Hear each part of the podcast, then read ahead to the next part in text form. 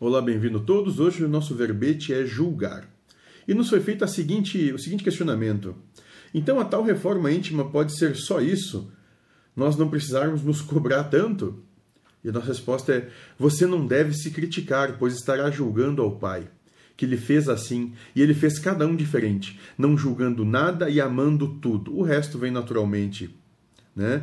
E nós vamos dar uma outra frase quando dizemos que julgar, sentenciar, colocar valor é alimentar o nosso Deus, o Deus interior do orgulho.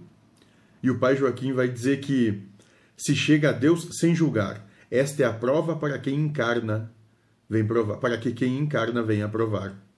E Jehoshua termina dizendo: sobre hipótese alguma, julgue o próximo, pois no, na próxima existência pode ser você.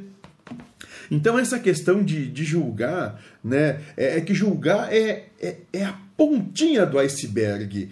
Porque antes de julgar vem toda uma série de formações de verdades, conceitos, preconceitos, de certos e errados, de, de, de, de, de posturas de dualidade, de polaridade, né? E, e, e no final, de querer se colocar acima do outro, de tudo, de todos, acima de Deus. No final é isso.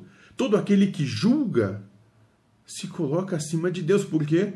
Porque vê o que Deus fez como errado ou como certo. Mas se tem um certo, há um errado. O todo é o todo e ele não se segrega nem se separa. Ele é como é. E Deus é. Tudo é. E tudo é perfeito. Tu é perfeito. Teu irmão é perfeito. Quem está próximo e quem está distante e quem nem é concebível é perfeito, porque tudo é, tudo é manifestação do que é.